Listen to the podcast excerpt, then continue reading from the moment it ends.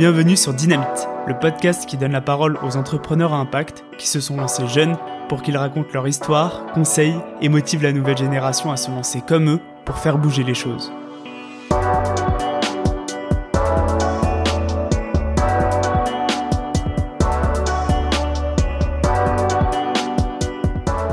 Dans notre société, on retrouve souvent cette croyance collective qu'il faut partir partout, faire un maximum de pays et aller à l'autre bout du monde pour vraiment voyager. Alors je vous invite à découvrir cette interview avec Guillaume. Après des études d'ingénieur, il commence sa carrière dans le consulting où il accompagne de grandes entreprises sur des projets variés. Lors d'un voyage en Amérique du Sud, il voit les premiers impacts du réchauffement climatique sur la région et ça attire son attention. De retour en France, il commence à lire les rapports du GIEC et prend sa claque climatique. Avec Antoine, Félix et Mathieu, il décide d'agir sur un secteur qui représente près de 8% des émissions de gaz à effet de serre dans le monde, le tourisme. Guillaume le dit durant l'interview, il faut qu'on fasse évoluer nos récits communs, passer de bonnes vacances, ça ne veut pas forcément dire partir à l'autre bout du monde. Ensemble, ils lancent Gringo, l'alternative responsable à Booking et Airbnb qui sélectionne les meilleurs logements durables en France. Quelle est l'histoire de Gringo? Comment proposer une alternative face aux géants du secteur? Comment réenchanter le voyage local. Merci Guillaume et bonne écoute.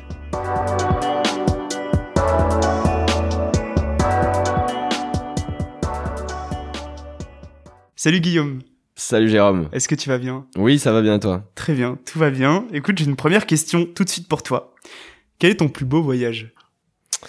Mon plus beau voyage, alors sans hésiter, c'est un voyage que j'ai fait en Amérique latine, mon voyage de noces en fait. Hein. Euh, trois mois et demi en Amérique latine. Euh, voilà, on s'est baladé un peu avec ma femme euh, en Argentine, au Pérou, en Bolivie, et c'était assez incroyable.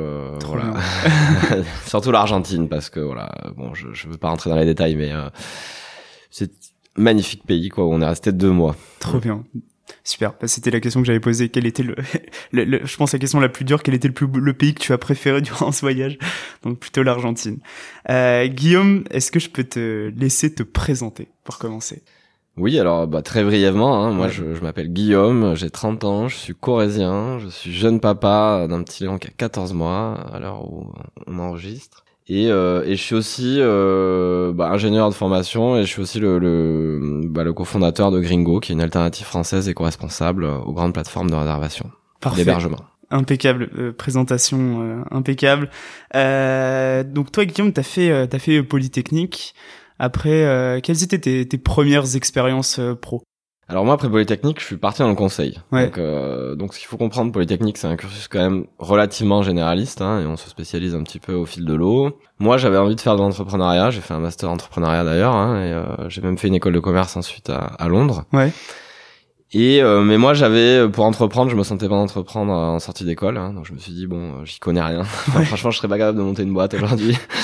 Euh, et je sais même pas, je suis même pas d'ailleurs certain d'avoir envie de monter une boîte. Hein. Euh, et du coup, je me suis dit bah il faut que euh, j'acquière de l'expérience. Et en fait, assez naturellement, dans le prolongement d'un truc très généraliste où en fait on apprend plein de trucs et on s'ouvre plein d'opportunités, bah j'ai fait du conseil euh, en stratégie notamment, en innovation d'abord puis en stratégie ensuite, qui qui qui est un bah, un job où globalement tu vas venir conseiller des entreprises euh, de moyenne à grande taille sur euh, enfin sur des problématiques euh, opérationnelles, commerciales, euh, d'optimisation de revenus, de vente, de marge, plein de choses. Et donc moi j'ai j'ai beaucoup travaillé là-dessus sur optimiser les revenus pour des groupes de moyenne à grande taille, j'ai fait beaucoup de de grandes distributions, j'ai fait de l'industrie du paiement, j'ai fait de la distribution de, de fournitures industrielles, j'ai fait un peu de tourisme aussi. Ouais mais tout un tas de trucs assez euh, diversifiés si tu veux mais où la, le, fil directeur c'était un peu de se dire comment j'optimise les revenus de certaines entreprises quoi hmm. Qu'est-ce qui te plaisait dans, dans ce job? Euh, Ce qui est hyper euh, kiffant dans le conseil, excuse-moi, je, je m'autorise quelques familiarités. Ah mais vas-y, est... tout est possible à ce micro. Euh, ce qui est hyper kiffant dans le conseil, hein, c'est euh, c'est que tu touches à plein de trucs. Euh, t'as as un stimulus intellectuel qui est énorme parce que t'apprends plein de trucs. T'es avec des gens très euh, très bons, très compétents quand t'arrives là-dedans avec un peu le la page blanche, si tu veux, t'emmagasines énormément de de savoir de, et de modes de raisonnement. C'est globalement le conseil pour moi, c'est euh, comment je résous un problème hmm.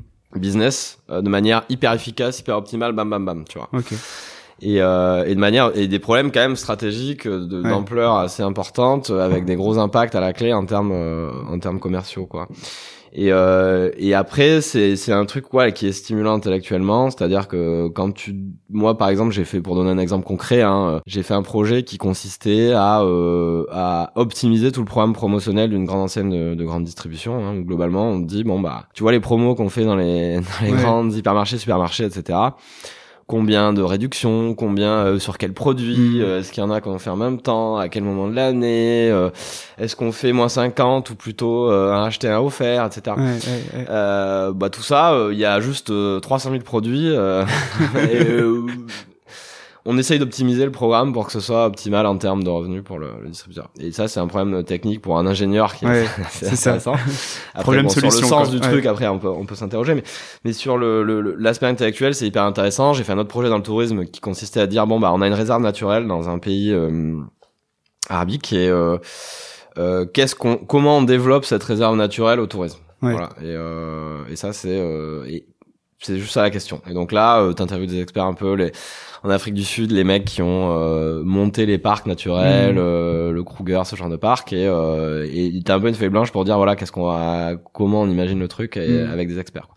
Tu vois, rien à voir, deux projets qui n'ont rien à voir, mais euh, t'es sur des problématiques hyper intéressantes et c'est hyper formateur parce que c'est souvent euh, court, intense et, et, on y va quoi. ouais carrément. Mm. C'est intéressant parce que j'ai eu pas mal quand même d'ingénieurs de formation à ce micro et au final à chaque fois c'est toujours ce raisonnement euh, il y a un problème, euh, ok, on va trouver la solution et, et, du coup je pense que ça a été une bonne école pour toi. C'est ça le sens du cursus de l'ingénieur, enfin de l'ADN de l'ingénieur, je pense que c'est ça. C'est ça commence par les maths, hein. Euh, voilà, il y a un, théorème, mais en fait c'est un problème. On veut montrer que c'est vrai, on le démontre, euh, truc, mais c'est en fait tu veux résoudre un problème quoi, divers et variés quoi. Et c'est juste que dans le dans la vie professionnelle après, notamment dans l'entrepreneuriat, ça, ça se traduit très concrètement par des problématiques très terre à terre quoi. Et alors à quel moment t'as eu ton ton déclic écologique? Bah, c'est justement pendant ce voyage en Amérique latine. Ouais. euh, Qu'est-ce qui s'est passé? Qu'est-ce qui s'est passé? Donc euh, moi, ça faisait euh, ça faisait cinq ans que j'étais dans le conseil euh, et donc bon, moi, j'avais pas comme plan de faire d'être consultant toute ma vie. Euh, je me suis marié, donc c'était un peu le moment de faire un break aussi, de se poser, de se dire bon voilà, on prend quatre mois de break, on va on fait un voyage et on on se laisse aller tout simplement, on réfléchit un peu à la vie, mais sans objectif hmm. précis non plus. Et en fait là, euh, tu t'éveilles euh, parce qu'il faut comprendre que dans le conseil, t'as une vie qui va à 1000 à l'heure, quoi. Hein. Tu fais des horaires euh, quand même chargés, t'as pas trop le temps de réfléchir. Le week-end, tu es plus en train de récupérer qu'autre chose.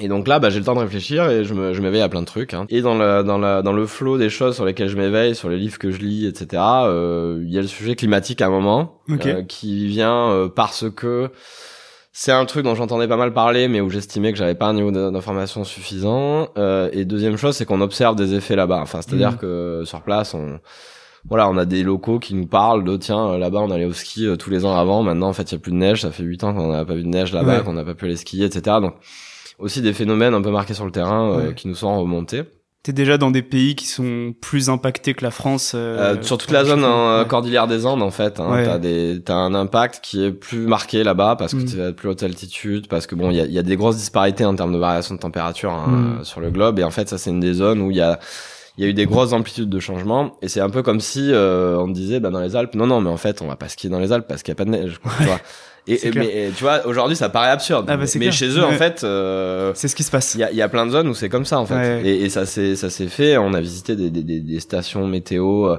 trucs de ski et tout, à 6000 mètres d'altitude, pas un pet de neige, tout est désaffecté en mode. Euh, enfin, tu vois, c'est c'est quand même assez marquant. Ça, tu prends ça en pleine face, quoi. Bah. En fait, c'est intriguant au début. Hmm. C'est-à-dire, tu te dis, tiens, euh, c'est bizarre ce, ce, truc désaffecté là-bas. tiens, ce mec qui raconte ça. Enfin, tu vois, ça intrigue un peu parce que nous on a on, a jusqu'à il y a quelques années on n'avait pas de manifestation aussi claire euh, du phénomène. Et en fait là que je commence à lire euh, les rapports du GIEC, je commence à euh, suivre des mecs comme Jean Covici, etc. Enfin je commence vraiment à me documenter très sérieusement sur le sujet clair. parce que les rapports du GIEC faut quand même se les farcir. Hein. et là en fait là je suis choqué quoi. C'est-à-dire que hmm. Euh, je fais le constat que bon, il y a un phénomène euh, de réchauffement climatique avéré qui est de 1 degré par rapport à l'ère pré-industrielle, qui est euh, causé euh, par l'homme, hein, par le phénomène de, enfin par les, les, émissions de gaz à effet de serre, hein, qui induit un phénomène de réchauffement. il n'y a pas d'histoire de cyclicité climatique ou je sais pas quoi c'est Mm. pas une ère euh, non en fait Mm, euh, il y a mm, des aires glaciaires tous les 20 000 ans mais non il n'y a pas d'histoire de oui non mais c'est temporaire je sais pas quoi Ouais, c'est clair. Il y a plus un degré en moyenne à l'échelle du globe mais euh, ça c'est en moyenne terre et océan un peu partout. Mais en fait sur certaines zones comme en Amérique latine c'est Mm. peut-être plus 3 plus 4 et, euh, et en fait on est sur une trajectoire à plus 5 Ouais. à horizon 2100 euh, si on continue la tendance actuelle. Euh, et après, quand tu commences à tirer le fil, oui, mais euh, est-ce que c'est un... Enfin, qu'est-ce que ça implique, quoi? Parce que si c'est juste, euh, oui, je vais avoir euh, 5 degrés plus chaud, je veux dire, enfin, Hmm, oui, euh, c'est vivable, quoi. ouais. Oui, mais non, en fait. Enfin, du coup, là, je me suis aussi interrogé sur euh, qu'est-ce que ça veut dire. Bon, bah là, tu commences à lire des trucs... euh, Bon, tu vas avoir toutes les, les baisses de rendement agricole, les zones en, en stress hydrique. Tu vas avoir des migrations. euh, enfin, je veux pas faire le, le, le d'apocalypse, mais sur, sur les, les- les- ce qu'on peut imaginer comme conséquence, qui est très difficile à anticiper forcément, mais c'est des migrations climatiques notamment. Ouais, La ouais, Banque mondiale estime 500 millions de migrants climatiques à horizon 2050. Là, tu, tu commences à te dire, attends, c'est quoi 500 millions de migrants climatiques en 30 ans? Euh, En un an, au paroxysme de la crise migratoire en Méditerranée, c'était un million. hein. et on a Mm. vu les problématiques que ça a causé quand même, hein, et que ça cause encore d'ailleurs. Ouais, carrément. Donc là, on- là, tu te dis, euh, ouais, en fait, il va y avoir euh, probablement une transformation majeure liée à ça, qui est pas juste, euh, il va faire chaud, qui est Ouais. euh, un bouleversement géopolitique, euh, social, sociétal, hein, en fait.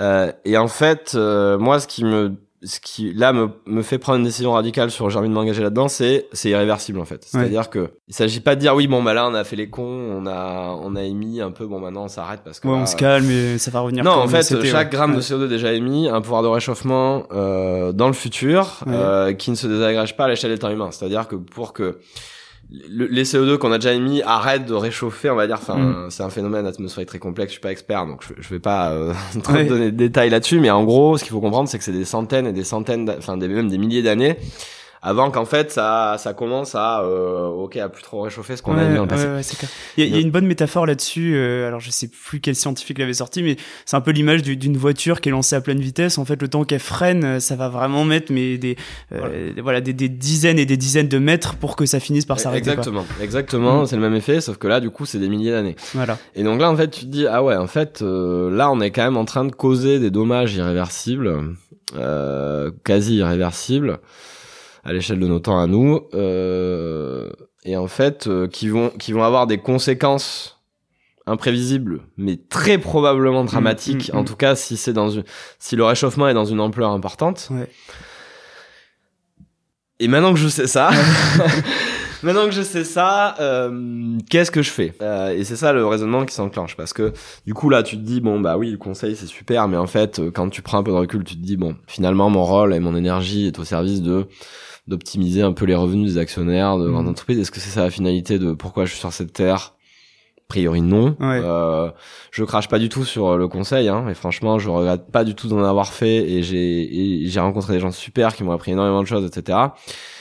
Euh, mais euh, moi, à un moment, j'ai- moi, j'ai eu j'ai eu le besoin de me dire, euh, moi, je mets mon énergie et mon action euh, au service de du bien commun de la transition au sens large, c'est-à-dire euh, comment on diminue, euh, enfin comment on, on, on tire dans le bon sens de ce phénomène de, de transition CO2, comment on réduit nos émissions et comment aussi on rend le, la suite euh, compatible avec une trajectoire climatique qui va faire qu'on préserve un peu notre avenir. Ouais, ouais, ouais. Et mais, mais aussi parce que tu vois à ce moment-là, euh, après le mariage, euh, Mm. 20 je- j'avais quoi, 28 ans, euh, tu commences à te dire voilà, on va peut-être avoir des enfants, etc. Et en fait, tu commences à changer aussi d'angle de vue. Tu te Mm. dis euh, Tu penses à ton enfant, enfin Voilà, directement euh, quoi. Quel monde tu vas lui laisser? Voilà, tu te dis euh, ouais, mais dans 30 ans, Mm. euh, quand il, ça, si jamais c'était la merde, ce que je souhaite pas et ce qu'on ce qu'on va tout faire pour euh, pour éviter, mais si un jour c'est la merde et quand tu auras l'héritage, euh, on va dire le mauvais héritage qu'on aura laissé euh, sur euh, voilà sur la- l'héritage planétaire, on va dire, euh, bah aussi se regarder dans une glace et voilà, Ouais. moi j'ai fait euh, ça ce que j'ai pu, tu vois. Mm, mm, mm. Et je pense que aujourd'hui, on a un niveau de maturité de la connaissance sur cette question-là où euh, c'est c'est c'est difficilement pardonnable quand on a eu les infos de se dire je fais rien Mhm. parce que tu vois nos par la génération de nos parents euh, franchement dans les années 90 il y, avait personne euh, Ouais, c'est clair. per- personne ne parlait de ça ou Mm. très peu euh, tu vois euh, même moi quand j'étais à Polytechnique euh, enfin entre 2012 et 2015 euh, C'était pas mainstream, quoi. Le GIEC, euh, j'ai jamais entendu parler du GIEC, hein. euh, tu vois, le, Mm. le réchauffement climatique, euh, c'était hyper Ouais, vague. ouais. C'était pas du tout aussi précis que maintenant. On n'avait pas une- un socle scientifique et puis les, les lanceurs d'alerte autour, les influenceurs, etc. autour qui euh, euh, qui étaient en place. Et donc, Mm. euh, je veux dire, tu, tu, enfin, alors aujourd'hui, je trouve que c'est quand même un peu plus difficile de louper. Ouais, c'est clair. Après, ce qui est peut-être plus difficile, c'est de le comprendre et de se faire de sa propre idée de tiens, qu'est-ce que ça va impliquer et à quel point il faut être engagé ou pas, etc. Et ça, chacun met son curseur, etc. Mais mais en tout cas, euh, c'est difficile aujourd'hui, je trouve, de pas quand même faire un minimum euh, pour ça, quoi. Alors comment t'arrives à, à du coup euh, jusqu'au tourisme à te dire en fait ça va être le Ouais. le, le tourisme euh, où j'ai envie de, de mettre mon énergie? Pourquoi le Mm. tourisme? Parce que t'aurais pu choisir euh, plein d'autres domaines au final. Clairement. Mais là, en fait, le raisonnement qui s'enclenche, c'est le raisonnement suivant, c'est de dire bon, je sais euh, où est ma place, c'est-à-dire euh, je veux faire ma part à mon échelle euh, pour la transition dans dans l'intérêt, on va dire, du bien Mhm. commun. Alors, je suis pas Superman, je vais pas sauver le monde, Ouais. mais au moins, je vais essayer de faire quelque chose à mon échelle pour essayer de changer un petit peu quelque chose. Quelle forme? Est-ce que je fais une asso? Est-ce que je fais un podcast? Est-ce que, euh, euh, Qu'est-ce que dans quoi je peux faire- peut-être faire quelque chose avec mes modestes compétences et mon énergie et qu'est-ce qui me motive aussi hein? Euh, bah euh, entrepreneuriat parce que j'avais tu vois j'avais toujours eu envie de le faire. Là je sentais que j'avais plus d'armes qu'avant. Et euh, je me dis bon bah c'est maintenant ou jamais que que je tente quoi. Et euh, et c'est là que je peux avoir de l'impact. Parce que pour moi l'entreprise c'est un vrai levier d'impact Ouais. euh, et un vrai levier de transformation. Euh, et le politique l'associatif ça c'est pas pour moi euh, et donc je me dis bah ok euh, donc je fais une boîte à impact mais qu'est-ce que je fais Ouais. et là, bah là, le consultant en prend le dessus. C'est-à-dire que là, euh, bon, je réfléchissais avec des copains euh, sur là-dessus et bah là, globalement, on fait un peu de ce qu'on pourrait appeler du design thinking. Voilà, si on Mm. veut utiliser des termes un peu chiadés, euh, mais en, mais en gros, on, on cherche plein d'industries. En, fait, on on a plusieurs modes de raisonnement. On regarde les, les pots d'émission, on les on les découpe en industrie, on les découpe en, en d'autres trucs et on voit tiens où est-ce qu'on peut jouer sur quel pot. On prend notre approche et on dit tiens on prend une industrie, euh, tiens qu'est-ce qu'on peut faire pour euh, la rendre bas carbone, tu vois, Mm. ou pour offrir des services euh, éco-responsables dans cette industrie. Et en fait, euh, t'as une somme d'idées qui sort de ça. Et, euh, et on l'a on l'a réduit petit à petit, on évalue voilà le, le potentiel des trucs, etc. Et il y a un truc qui nous excite à, mort euh, là-dedans, c'est le tourisme. Euh, qui nous excite pourquoi? Parce que on se rend compte dans toutes ces recherches que le tourisme fait 8% des émissions mondiales de gaz à effet de serre, que les trois quarts sont liés au transport et qu'à peu près un quart est lié à la partie hébergement activité. Ok.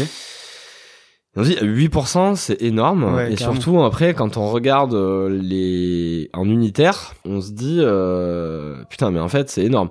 C'est-à-dire qu'un Paris New York, c'est 2 tonnes de CO2. Euh, 2 tonnes de CO2 c'est quoi? C'est un an de quota conceptuellement Hmm. si je veux limiter mon euh, enfin si on veut limiter le réchauffement climatique à 2 degrés à horizon 2100, c'est ce qui est prévu dans le cadre des accords de Paris. Mais bon, ce qui va être difficilement tenable, mais, mais en tout cas, euh, 2 tonnes, c'est ce qu'on Mm, mm, mm. on a conceptuellement par an et par personne. Euh, et donc là, euh, on se dit, mais en fait, attends, c'est un an de quota. Ouais, tu crames en- en voyage, quoi. voilà. c'est clair. Et, et on se dit, putain, mais c'est énorme. Mm. Et, et en fait, on le sait pas. Déjà, ce qu'on se dit, c'est, euh, putain, on le sait pas.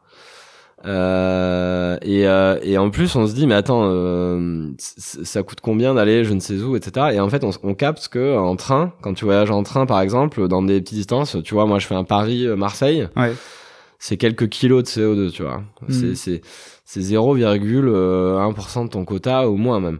Euh, d'aller un peu de Paris à n'importe où en France, en Ouais. train, quoi Ouais, c'est qui a clair. un mode de transport bas carbone dans un pays euh, où le mix électrique est quand même peu carboné. Et là, on se dit, mais en fait, c'est c'est incroyable parce que il y a tellement de coins qu'on connaît pas pas loin de chez nous. Ouais. Et je parle de la France, mais je peux aussi parler de pays limitrophes, euh, style Espagne, Italie, euh, Angleterre, Écosse, enfin tout ce que tu veux. Carrément. Plein d'endroits qui sont accessibles à, bas- à relative faible empreinte carbone, aussi tenté qu'on y aille avec le bon mode de transport.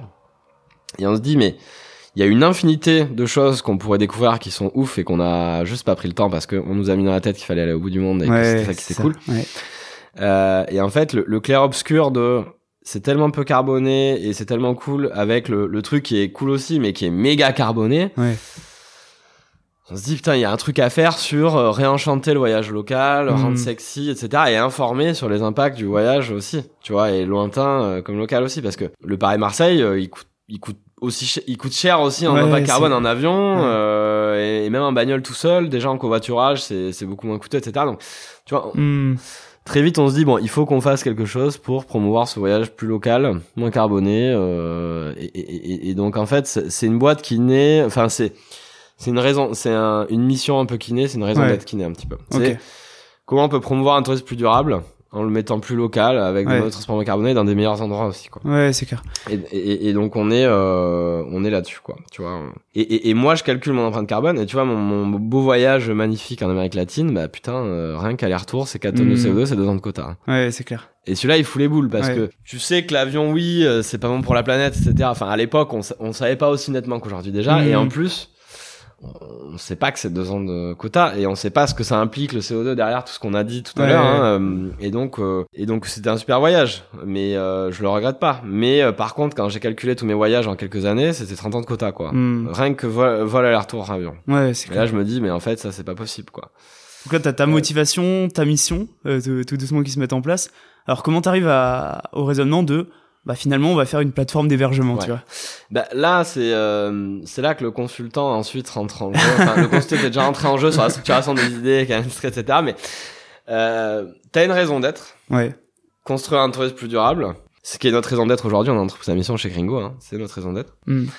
Et euh, ok, mais c'est quoi le concept? Parce que c'est une grande idée, ça, c'est une mission, mais c'est pas un concept de boîte, c'est pas une Mm. boîte, c'est pas un modèle économique. Donc là, on se dit, bah, il nous faut un modèle économique, euh, il nous faut un, ouais, une idée de business avec suffisamment d'échelle, etc. pour avoir l'impact, parce que l'impact passera par l'échelle. Mais le modèle économique et tout le business n'est pas la finalité. On veut pas être euh, riche, faire du pognon Ouais. on veut avoir de l'impact, Ouais. tu vois. Et il faut qu'on trouve un business qui nous permet d'avoir de l'impact sur cette idée-là et sur cette Mm. raison d'être. Et là, on crunch le marché. Donc Là, euh, 300 slides de consultants sur, euh, voilà, euh, c'est quoi le marché du tourisme, quels sont les segments, il y a l'hébergement, il y a le transport, il y a le truc, le machin, combien ça pèse, quelles sont les tendances, euh, qui sont les gens qui sont dessus, tiens, et ceux qui font du durable, c'est qui? Ouais. Enfin, en, en fait, on on fait une méga analyse de marché et on parle à des gens, on parle à n'importe qui, à toi, à, à des gens comme toi, des gens comme nous, à n'importe qui en fait. Et, euh, et là, très vite, on, sent que c'est un peu bouché sur le volet transport, etc. Qui Ouais. était idée originelle quand même, mais on se dit, on voit pas trop ce qu'on peut faire. Euh, par contre, sur l'hébergement, on se dit, euh, là, il y a quelque chose à faire parce que il y a les grosses plateformes. Ouais. Des Airbnb, Euh, des bookings. Voilà, euh, mais il n'y a pas d'assortiment qualifié, un, d'hébergeurs euh, engagés dans une démarche environnementale, donc qui irait Mhm. dans le bon sens. Et deux, avec aussi un assortiment qualifié qui te donne envie de... Parce que tu vois, la partie Airbnb, c'est bien, mais ça, ça me donne pas envie de voyager local, quoi. Ouais, ouais, carrément. Euh, alors que, tu vois, si on mettait en valeur... Enfin, en fait, si on trouvait des idées de voyage avec une expérience dans l'hébergement en soi, Hmm. Là, on pourrait euh, remplir cette mission qui est de se dire, euh, ouais, en fait, j'ai envie d'aller là-bas, tu Ouais, vois. ouais, et euh, il y a une expérience en, en elle-même, quoi, euh, dans, ce- dans cet hébergement. Et on se dit, en fait, si on a, si on réunit euh, une sélection d'hébergements qui est des trucs sympas, euh, qui vont te donner envie de voyager euh, local, Ouais. et chez des autres engagés dans une démarche de respect de l'environnement, ça veut pas dire qu'ils sont parfaits, mais ça veut dire que c'est quand même des gens qui ont ça dans leurs valeurs, ils ont quand même engagé déjà des actions, ils sont volontaires pour faire plus, etc. Hmm. Bah là, on a quelque chose d'intéressant parce que ça, ça n'existe pas du tout sur le marché. Et quand on fait le parallèle avec d'autres marchés, l'alimentaire par exemple, Ouais.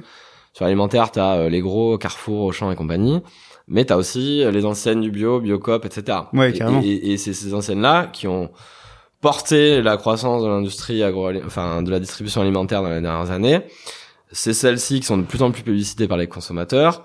C'est elles aussi qui portent l'impact, euh, enfin vraiment la vision impact de l'industrie euh, de la distribution alimentaire, hein, avec euh, les problématiques de tiens euh, environnementales sur le bio, Mm. etc. Mais aussi euh, juste rémunération des producteurs, juste prix, etc. C'est porté par des enseignes type Biocop. Ouais, c'est ça. Elles Et- ont, elles ont vraiment euh, tout cet ensemble de, de valeurs Voilà. dans leur modèle et, et ce qui fait que, enfin, c'est vraiment plus que juste une enseigne, euh, juste le Mm. produit. C'est aussi tout un mouvement qui est, qui est derrière Ouais, ça. ça. Donc ça, ça vous inspire euh, et, tout de et- suite. et- et ça, je me dis, mais en fait, ça n'existe pas dans le Ouais. marché de l'hébergement. En fait, t'as Mm. t'as que les gros. En fait, moi, je- le marché de l'hébergement touristique m'a rappelé le marché de l'alimentaire dans les années 2000, avant Ouais. que euh, qu'il y ait les enseignes du bio qui prennent de l'échelle, si tu veux. Et donc, je me dis, bah en fait, euh, on va faire un petit peu, en quelque sorte, la biocop d'hébergement touristique. Enfin, en Ouais, termes de positionnement, ouais, c'est pas ouais, un slogan marketing, mais euh, mais donc on se dit, tiens, il y a, il y a ça, y a ça à faire en fait. C'est-à-dire que voilà, et, et puis on, on commence par là, et en fait, après, on fera peut-être sur le volet transport, euh, etc. Enfin Hmm. on ira peut-être euh,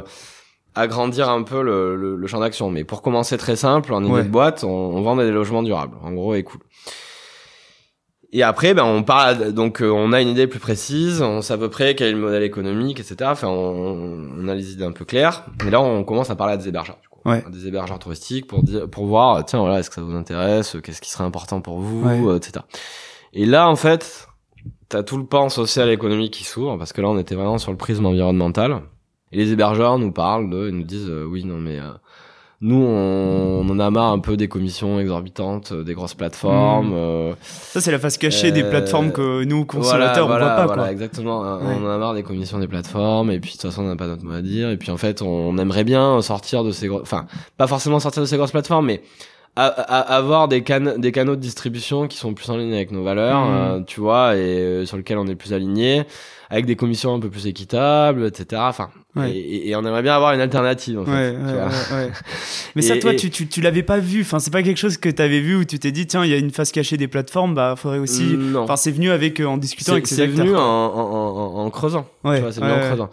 Et après, euh, là, ça s'ouvre. Tu te dis, mais c'est vrai qu'en fait, attends, euh, je vais voir, euh, tiens, les comptes de résultats de, certaines plateformes euh, et euh, et je vois le niveau de commission. Je dis, effectivement, là, euh, quand t'es à 40% d'EBITDA, euh, Ouais, ça veut dire ouais. que quand même, tu peux redistribuer un peu plus justement dans l'industrie, euh, les commissions peut-être. Hmm. Euh, et, et je vois d'autres trucs. C'est-à-dire que, tiens, la France, on est le premier pays touristique au monde Ouais. tous les flux de revenus de l'industrie sur le plus gros segment du marché qui sont qui est l'hébergement touristique la plupart de ces flux passent euh, par des boîtes américaines. Ouais, c'est clair, c'est clair. et ça ça m'emmerde quand même. Ouais, bah oui. ça de- m'emmerde. Enfin tu vois je, je veux pas faire le, le, le franchouillard euh, esprit de clocher et tout mais ça me fait chier quoi. Pourquoi nous les français on serait pas capable de faire une plateforme euh, française européenne je veux dire même? Mm, enfin mm, euh, qui, qui, qui, qui garderait ces flux parce que c'est un enjeu le tourisme c'est 8% du PIB Ouais, c'est un enjeu de souveraineté économique majeur Ouais, en fait. Et, et- et donc là, tu te dis, ouais, mais en fait, il n'y a pas que l'environnement, là. ouais. Il y a euh, côté social, économique, euh, redistribution de, de la valeur dans l'industrie, etc. Mais il y a aussi le côté souveraineté économique. Il y a, y a, tu vois, euh, est-ce que finalement... euh, Enfin, il y a une mission plus globale là Mhm. qui se dessine quand même, tu vois, qui est de se dire en fait on veut essayer de euh, de, de faire un modèle de boîte où euh, on a des valeurs fortes, euh, c'est-à-dire euh, bah on veut respecter la planète avec notre business, on veut que ça ait un impact positif, mais on veut aussi que tout le monde soit rémunéré correctement, on veut aussi que eh ben, les impôts ils soient payés dans le bon pays, que les Ouais. flux ils transitent par les pays où la valeur est créée au service des communautés locales, etc. Et, euh, et là, en fait, très vite, on se dit, bah, en fait, on veut pas faire un site de réservation de logement euh, éco-responsable. On veut faire une alternative Ouais. française, éco-responsable, équitable aux grandes plateformes de réservation euh, d'hébergement euh, d'aujourd'hui. Donc là, ça y est, t'as, t'as ta proposition de valeur par rapport euh, aux grandes plateformes. Voilà. Et pour l'instant, Ouais. pour l'instant, en tout cas, c'est la vision ouais. qu'on a euh, originelle et qu'on a toujours là aujourd'hui, mais qui, qui s'élargira un petit peu ensuite, quoi. Mais euh, alors moi je me je me suis posé quand même une question très euh, modèle économique. Je me suis dit mais au final si tu prends moins de commissions, euh, est-ce que tu arrives du coup à trouver le, le bon équilibre? Et d'ailleurs comment tu la fixes la, la bonne commission pour eux, tu vois, par rapport à ces logements éco-responsables? Alors ça, c'est une vraie question. Ouais. Euh, c'est une vraie question et euh, et, euh, et, et- et c'est un truc qui va être en évolution. Enfin, c'est hyper dur de dire comme ça, qu'on pas dans l'œil, bam, c'est temps. euh, Ouais, bah oui. Tu vois, enfin, c'est hyper déjà, c'est impartial, mais c'est partial, je veux dire. Mais donc euh, nous, on l'a fixé un petit peu au début. euh, on, on a mis 10%. On s'est dit voilà, ça c'est par rapport à tous les sondages qu'on a pu faire, toutes les discussions qu'on a pu. On a sondé plus de 100 hébergeurs hein, au début Ouais. avant de fixer ce niveau-là, on s'est dit tiens ça c'est le prix à peu près équitable. Et euh, mais on est devenu entreprise à mission formellement ensuite dans nos statuts aussi, hein, avec des objectifs sociaux et environnementaux. Il y a un, des un de nos objectifs sociaux et environnementaux et économiques qui est euh, garantir une juste rémunération des hôtes, un juste prix voyageur, tout en assurant la pérennité de Gringo. Ok. Euh, donc ça veut dire que c'est quoi? C'est que c'est un équilibre tripartite Hmm. entre des voyageurs, des hébergeurs et euh, l'intermédiaire qui est la plateforme. Ok. Et du coup, euh, c'est un équilibre à trouver Ouais. parce que forcément, si je suis trop bas, moi, j'atteindrai jamais la rentabilité. Ouais. Si je suis trop haut, bah, c'est peut-être que c'est peut-être pas équitable. Mais de toute façon, il va falloir que je construise un modèle où euh, ce truc-là peut marcher. Donc, il va falloir que je sois plus inventif en termes d'acquisition client, en termes d'acquisition hébergeur, etc. Euh, Enfin, c'est une contrainte qui va me Ouais. forcer à être créatif aussi dans le modèle. Tu vois, c'est-à-dire Ouais, tiens, bah, est-ce qu'il n'y a pas un système de parrainage à mettre en place que n'ont pas les autres? Est-ce que tu vois, il y a il y a pas d'autres leviers à explorer? Et en fait est-ce qu'il y a pas un modèle opérationnel différent à construire Mhm. aussi? Et en fait la réalité c'est que si Ouais. Mais tout ça s'équilibre. Tu vois, la commission aujourd'hui elle est à 10%. Euh, là, ce qu'on voit, c'est qu'en termes de, de coûts, euh, aussi quand tu démarres comme ça, que t'as pas vraiment le recul opérationnel, c'est tu peux pas savoir exactement combien va être et à quel point ça va te caper sur euh, tiens aller être distribuer sur tel euh, distributeur en fait qui va me ponctionner lui 3 4% bah en Mhm. fait je peux pas donc Ouais. tu vois il y a, y a des arbitrages à faire aussi mais euh, ça après c'est c'est aussi pour ça qu'on a euh, sur notre premier tour d'investissement qu'on a inclus notre Ouais. communauté d'hébergeurs et de voyageurs à notre capital on a plus de 420 actionnaires qui nous ont rejoints sur notre première levée de fonds euh, pour justement être aussi décisionnaire Mhm. c'est-à-dire euh, tiens mais en fait euh, euh, tout ça se vote en assemblée générale chez Gringo sur Mhm. les décisions structurantes prises là-dessus. Ok. Et donc, tu vois, le modèle de gouvernance, de financement aussi doit suivre derrière pour Ouais. prendre les, les, les bonnes décisions. Et euh, mais après, là, bon, de toute façon, euh, là, juste pour conclure aussi là-dessus, la rentabilité dans n'importe quelle startup, hein, c'est une Mm. quête, c'est-à-dire que c'est pas, euh, c'est pas euh, le jour J, Ouais. euh, t'as lancé, ça fait un mois, c'est bon, t'es rentable. Ouais. Bah, je connais euh, environ 0,0001% des startups où c'est le cas. Ouais. Euh, il faut plusieurs années, il faut accepter le temps aussi et, et, et avoir l'humilité de se dire bon bah en fait on a besoin de temps d'apprendre etc. Mm. Et- mais en tout cas c'est forcément euh, un challenge aussi Bah oui, c'est hein, clair. forcément. Surtout que t'es dans, dans un business de, de volume et euh, du coup tout business de volume, euh, ça, ça engendre vraiment ce- cette problématique. Mm. Au tout début, elle ressemble. Alors du coup, t'as as cette idée. Enfin, vous avez cette idée avec tes, tes autres, les autres fondateurs. Ok, on va vraiment créer cette alternative à Airbnb. Euh, donc, on va peut-être aller voir euh, Airbnb euh, un peu plus en détail comment fonctionne la plateforme, et on voudrait recréer un modèle quand même très très similaire. Au tout début, elle ressemble à quoi la plateforme et vous la lancez avec quel argent? On la lance avec aucun argent. enfin on avait euh, si si j'avais des petites économies mais on, on, on a mis très très peu d'argent au début parce que euh, on avait on avait juste pas de pognon quoi. Tu Ouais, vois, on ouais, n'a pas de milieu très favorisé, enfin on n'a pas non plus de milieu défavorisé mais on- n'était pas riche de base quoi. Euh, donc au début, euh, bah au début, bon déjà en- dans tout le cheminement que je te décrivais, hein, je suis avec mes compères aussi euh, euh, au fil de l'eau, bon plus ou moins euh, certains nous rejoignent ou pas, mais on est quatre fondateurs hein, chez Gringo, donc il y a Mm, mm, Antoine, Félix et, euh, et Mathieu avec moi. Et au début, en fait, bon quand on réfléchit. Euh, un beau jour, Antoine, c'est le confinement. Enfin, je crois que c'est peut-être euh, une semaine après le confinement, je pense. Euh, Antoine m'appelle et me dit bon, euh, quand est-ce qu'on commence à coder quoi? Alors, on était encore dans la réflexion de ce qu'on allait faire euh, et, et en fait, ça a commencé comme ça. C'est-à-dire qu'on a commencé à se dire bon bah. Euh, bon bah on y va en fait euh, c'est bon on a réfléchi on a nos 300 slides machin bidule on y va quoi euh, et euh, et là en fait euh, bah on fait les designs on apprend tout sur le tas hein. c'est à dire qu'on sait pas on est pas Vous avez appris à coder du coup? Genre, non euh, mais Antoine codait déjà pas Ah d'accord, ok. Euh, mais euh, en gros Antoine et Félix sont Mm. les codeurs et euh, et Mathieu et, et moi on est plutôt les gars euh, business on va dire mais euh, enfin moi je fais un peu plein de trucs mais mais euh, mais en gros euh, au début on commence avec Antoine à deux. Euh, moi j'apprends à faire du UX design Ouais, à- ouais, à- ouais. dans des logiciels de design spécialisés. Euh, on fait tout à l'arrache. Enfin tu vois au début on sait pas Mm. faire. Enfin on apprend tout sur le tas quoi. Et puis Mm. Antoine il avait déjà une expérience de développeur mais il a aussi plein de technologies à apprendre etc donc au début on commence comme ça quoi. Et, euh, et, en, et en- en- après euh, Félix et Mathieu nous rejoignent. Et après on est vraiment à quatre euh, complet euh, temps complet à partir d'octobre 2020 Ouais. Et là euh, on sort un premier truc sans la réservation possible euh, ouais non. On, on- sort la version bêta où tu peux réserver un logement en février Hmm, 2021 Ok. donc ça nous a mis un peu plus enfin dans les six mois quoi à peu près. Mais au début euh, tout est à faire quoi hein, je veux dire euh, il y a tout à faire partout euh, et sur tous les fronts quoi hein. Ouais, il y a le ouais, produit mais aussi euh, voilà il faut commencer à créer une communauté euh, faut créer une structure de boîte Ouais, enfin c'est faut, faut faire plein de trucs faut Et et, enfin, du coup, tu, tu, tu commences à contacter tes, tes hébergeurs. euh, euh, quels sont les premiers hébergeurs que tu contactes? Est-ce que c'est ceux du coup que tu avais interrogés durant l'étude et tu leur dis bah ça y est, on a lancé une plateforme, inscrivez-vous dessus. Bah, Enfin, comment ça se passe? Bah, Au début, il y a eu la phase de sondage où tu contactes des gens comme ça. euh, J'ai Ouais. une idée, mais voilà, euh, Mm. qu'est-ce que vous en pensez? Donc là, j'en ai parlé à pas mal, voilà. Et, et après, une fois qu'on sait qu'on va le faire, là, on les contacte en disant, bah voilà, est-ce que vous êtes intéressé pour vous inscrire quand on le lance, quoi. Ouais, ouais, ouais. Et donc, euh, bah globalement, tu envoies des mails, tu passes des coups de fil, et, et là, tu vas. Enfin voilà, on a fait ça avec Mathieu, et Les gens, ils sont chauds Enfin, dès, le début, ils s'inscrivent. Ouais, T'as tout, hein. Ouais. déjà, t'en as qui te mettent des vents, t'en as qui sont chauds, mais on va dire que c'est pas la majorité parce que hmm. de toute façon, tu parles, mais on a fait, je crois qu'on a fait une landing page à un moment pour avoir quand même un site vitrine avec Wix ou un truc comme ça. Enfin, je sais plus trop, mais euh, ça, ça devait être euh, en juillet, en juillet ou en août. Donc t'as une landing page pour dire euh, coming soon, euh, voilà, euh, hmm. gringo, etc. Mais franchement, les mecs sont là, ouais, bon bah, enfin revenez nous voir ouais, quand, ce sera prêt, quoi. quand vous avez un site, quoi. Enfin, quand vous avez un truc et tout, quoi. Hmm. Mais il y en a quand même, t'as quand même une base, voilà, qui sont intéressés. Hmm. Tu sens qu'il y a quand même quelque chose, quoi.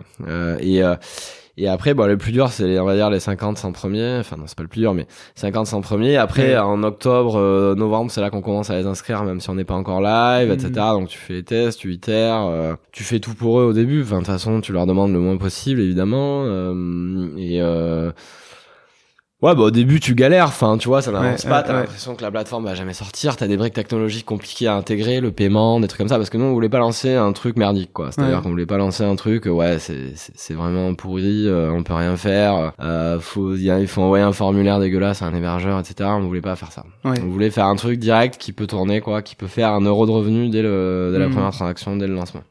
Et tu te souviens du coup des alors deux questions. Est-ce que tu te souviens des, des aussi des, des, premiers clients qui commencent à réserver mm. Et est-ce que pour clients hébergeurs, du coup, parce que là c'est le vrai test, est-ce qu'ils voient vraiment la, la, tout de suite la plus-value euh, par rapport au, à Airbnb euh, Booking? Bah, au début, tu dois faire tes preuves. Hein. C'est-à-dire que si tu veux que les gens te fassent confiance, euh, il faut prouver qu'on peut te faire confiance. Quoi. Mm. Donc bah, les premiers clients, écoute, le premier client, c'est forcément la galère hein, parce que euh, t'es sur les plâtres. quoi.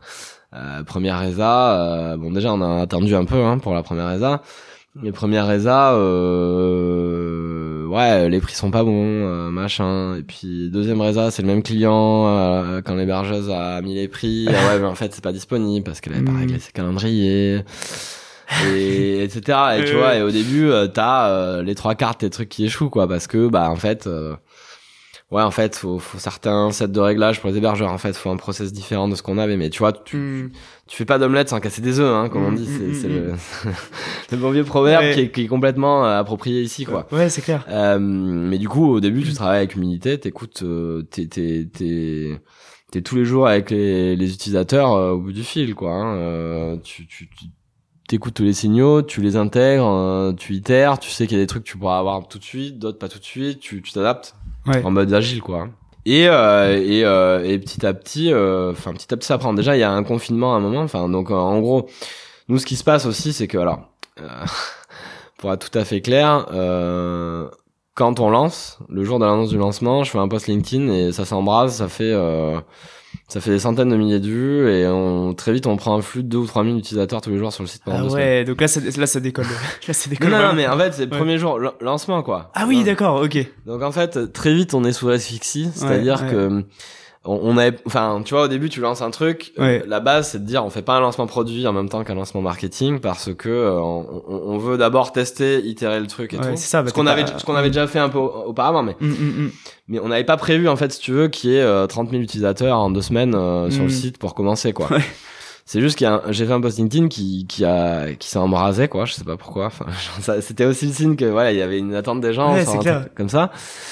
Euh, mais du coup, on, on se prend euh, plein de gens sur le rable, tu vois. Euh, des personnes à mobilité réduite qui nous écrivent c'est scandaleux vous n'avez même pas un filtre pour les personnes handicapées les mecs avec leurs chiens qui disent oui il euh, y a pas de logement qui accueille les chiens machin c'est juste une fonctionnalité qu'on n'avait pas tu vois. Ouais c'est clair. Euh, parce qu'on venait de commencer avec le truc il y avait 50 adresses tu vois il y, avait rien et donc en fait, le produit clairement euh, touche une audience beaucoup trop grosse par rapport mm. à, à, son niveau de maturité, tu vois. Et donc on se fait, on se, bon, on, se prend aussi plein de commentaires. Euh, ouais, les gars, c'est trop cool, tu vois. On se prend plein de trucs positifs. Hein. Mais tu vois, on, on, se prend des trucs, on se prend un peu tout euh, les défauts du truc, bam, comme ça direct. Et donc, bah, on travaille avec humilité pour itérer petit à petit en mode agile. Mm. Et là, il y a un confinement, il y a un reconfinement qui qui nous permet aussi de nous dire bon bah là pendant deux mois on travaille le produit on fait pas de communication on ferme notre gueule on baisse notre tête et euh, et on travaille quoi. Ouais ok. Euh, et, on, et on a de toute façon une liste comme, comme le bras de euh... trucs à faire que de toute façon il n'y a pas de secret il faut du temps et donc euh, et donc voilà, donc on va avec humilité et on se dit on reviendra plus fort euh, Hmm. euh, dans, dans quelques semaines quoi. Ouais, c'est ça. Au final, ça, c'est. Alors c'est vrai, c'est marrant parce que des fois, quand on fait du volume, on peut se dire euh, le truc prend pas, j'ai pas assez de volume. Mais il y a aussi le cas où t'as trop de volume et t'es juste pas prêt à, à faire face à. à Ah tout non ça, non, euh, c'est clair. Euh, Aujourd'hui, quel est l'impact de Gringo? Est-ce que tu penses du coup que ça pourra faire vraiment bouger le- l'écosystème du, du tourisme? Bah oui, sinon je je serais pas. si je pensais que ça euh, ça n'aurait pas d'effet, je je le ferais pas. Euh, la question c'est dans quelle mesure, quelle amplitude, tu vois? Est-ce Ouais, que c'est un impact massif? Est-ce que c'est un impact marginal? Est-ce que c'est euh, entre les deux? Euh, je pense que ça peut avoir un gros impact. Euh, et de toute façon, c'est dans notre, c'est dans notre mission, dans nos objectifs, d'avoir de l'impact. hein. Tu vois, no- no- le détail de nos objectifs sociaux et environnementaux qui sont écrits noir sur blanc dans nos statuts, c'est de faciliter et démocratiser l'accès à des voyages à faible empreinte environnementale, Hmm. euh, de de de de- de- d'éduquer, enfin de, de de sensibiliser euh, les parties prenantes, que ce soit hébergeurs, voyageurs, partenaires, etc., à, à un tourisme plus Mm. durable, etc. Et donc euh, aujourd'hui, euh, si tu veux, on a fait plusieurs millions de pages vues sur Gringo, hein. Mm. et donc euh, sur chaque page, il y a quelque chose d'environnemental, quoi. Ouais, ouais, ouais. Tu vois, il y a, y a soit des critères écologiques sur les, nos pages hébergeurs, soit euh, l'impact sur notre euh, homepage, etc. Et donc, euh, on a eu plus de, de 200 000 euh, visiteurs uniques. Hein, donc, Mm. eu- on a touché plus de 200 000 personnes sur notre site. Et je me dis, ça déjà, ça a un impact. Parce que quand t'atterris sur la homepage de Gringo, que tu vois un gros Paris-New York de tonnes, machin bidule, ouais. Euh, forcément, euh, au moins ça t'informe et ça te Mm. sensibilise un minimum. ouais. Et quand sur chaque page hébergeur, t'as des critères écologiques partout, remplis par remplis, mais en tout cas, Ouais. on, on vient te mettre ça dans le dans les attributs d'achat aussi. Euh, pour moi, je trouve que ça, ça a un impact déjà, Hmm, tu vois. hmm, carrément. Euh, côté euh, hébergeur, euh, il y a plus de 30 000 critères écologiques renseignés sur Gringo aujourd'hui. C'est-à-dire que euh, les hébergeurs renseignent les critères écologiques, tiens, ça j'ai, ça j'ai pas. Du coup, quand ils remplissent leur, euh, ça c'est l'évaluation environnementale qu'on fait pour tous les hébergeurs, et quand ils remplissent cette grille, du coup, ils sont aussi amenés à dire tiens ça j'ai pas, je vais peut-être le faire, etc. Et, euh, et ça c'est pareil, c'est c'est pas rien aussi en termes d'impact, en termes de dans les mentalités ce que tu vas changer quoi. Ok. Et, euh, et après voilà sur les après sur les voyages bas carbone etc. On a encore plein de trucs à faire Mm. en plus sur euh, les transports, sur inclure ça dedans, sur Ouais. inciter les gens à voyager moins loin, de manière euh, plus fonctionnelle dans notre produit, euh, pas juste faire Airbnb green, mais on va dire euh, faire quelque chose de plus large sur du transport, des destinations etc. Mais ça ça fait partie de nos développements futurs. Mm. Ouais, carrément. Et euh, mais en tout cas déjà euh, oui déjà je pense qu'on a déjà de l'impact Mm. sur une audience qui est clairement pas marginale. Et, euh, et on voit aussi des partenaires, tu vois, qui viennent à nous. euh, Il y en a qu'on refuse parce qu'on dit non, mais euh, enfin, on n'est pas un bouclier greenwashing, je sais pas quoi. C'est pas parce que vous faites un partenariat avec Gringo que vous êtes green. Mais donc on vient aussi mettre des niveaux d'exigence, si tu veux, auprès de pas mal de gens sur tiens, bah nous on pense que c'est ça qui est important. Quoi. Euh, Guillaume, on arrive tout doucement à- à la fin de l'entretien. E- Est-ce que tu as quelques conseils que tu pourrais donner euh, justement aux, aux jeunes qui, comme toi, euh, ont eu cette peut-être ce déclic et aimeraient se lancer Ce serait, ce serait lesquels? Alors j'ai toujours du mal à donner des conseils parce que moi je suis toujours sur une posture d'humilité et, et, et je veux pas faire le, le vieux euh, le vieux chouf qui, dit un peu ce qu'il faut faire. Euh, je pense que il y a plusieurs conseils que je pourrais donner malgré tout. Euh, bah déjà rester dans l'humilité, hein, c'est-à-dire que euh, c'est pas parce qu'on est sur un sujet im- impact environnemental qu'il faut commencer à, à croire qu'on a la science infuse, qu'on a raison, qu'il faut culpabiliser tout le monde, etc.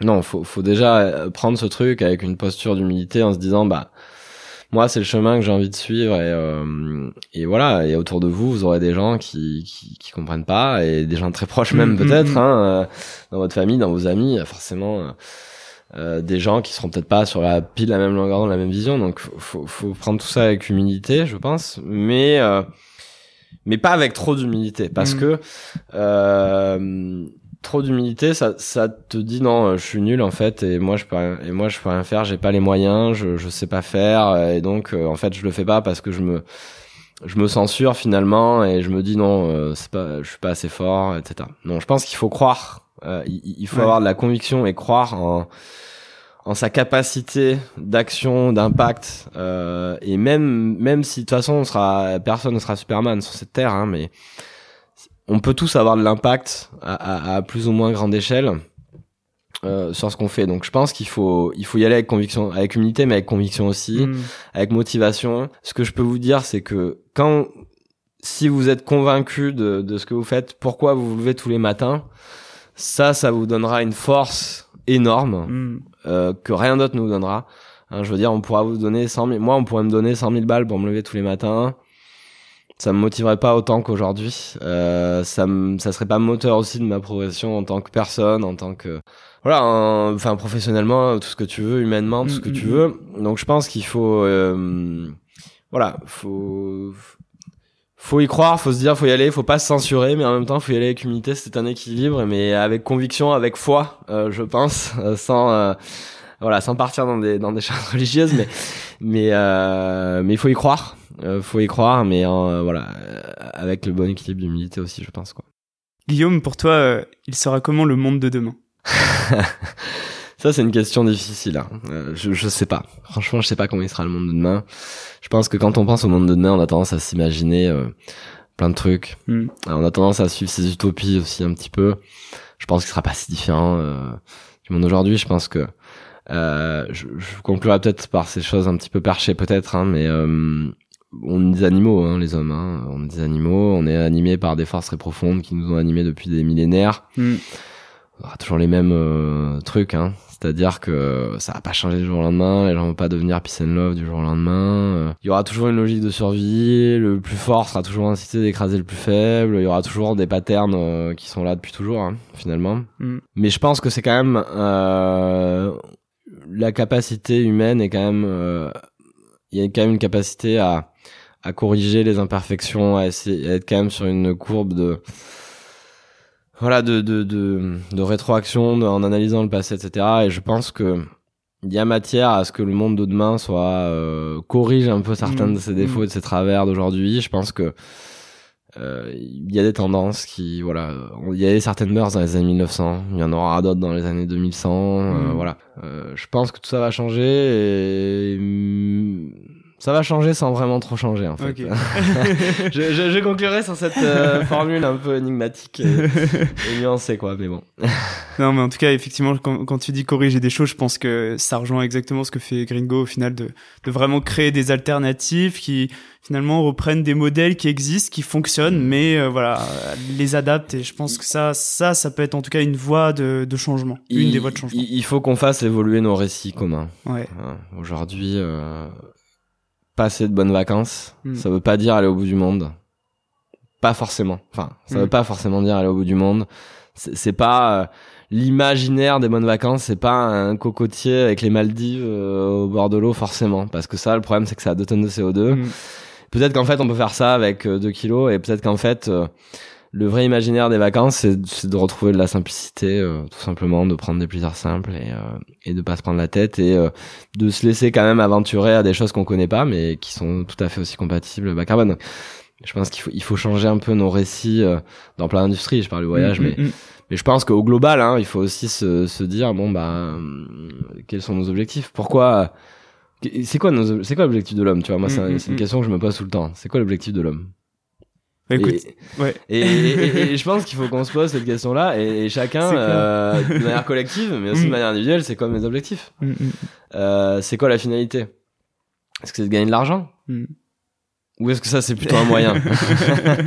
Voilà, euh, c'est c'est je, je je pense que on, on doit faire cet exercice d'introspection aussi euh, individuellement mais aussi collectivement, je pense quoi, pour se poser les bonnes questions. Bah écoute, je crois que la, la conclusion est parfaite. Je vais même pas ajouter un mot, si ce n'est merci beaucoup euh, Guillaume. C'était euh, c'était super inspirant et merci d'être passé au micro de Dynamite. Merci à toi Jérôme.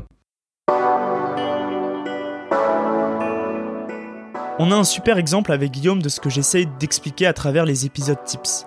C'est-à-dire creuser à fond un secteur, bien comprendre les enjeux et les solutions déjà en place pour trouver son idée et imaginer une proposition de valeur. C'est une méthode entrepreneuriale efficace. C'est génial de chercher la solution avec le plus d'impact possible, mais il faut surtout trouver un projet qu'on aime, qu'on a envie de monter. Il faut qu'il y ait cette notion de plaisir aussi dans l'entrepreneuriat impact. Et on sent bien que Guillaume est avant tout un passionné de voyage. J'ai trouvé intéressant aussi le fait que lorsque Gringo sort la première version de sa plateforme, ils se prennent des retours positifs mais aussi des retours négatifs qu'il faut accepter car finalement ce sont des opportunités de rapidement répondre aux attentes des clients. Enfin, Guillaume le dit bien à la fin, il faut recréer l'imaginaire collectif autour du voyage. Voyager, c'est pas forcément tout voir, tout faire, partir partout en cochant les pays, et aller à l'autre bout du monde pour se dépayser. Je pense qu'on est à nouveau face à un problème de surconsommation du voyage. Partir voyager, ça peut être simplement le fait de sortir de son cadre quotidien et de partir à l'aventure, même à côté de chez soi. Merci d'avoir écouté Dynamite. Si vous avez aimé cet épisode, n'hésitez surtout pas à mettre plein d'étoiles sur vos plateformes de podcast préférées, à suivre Dynamite sur Instagram dynamite.podcast et en parler un maximum autour de vous.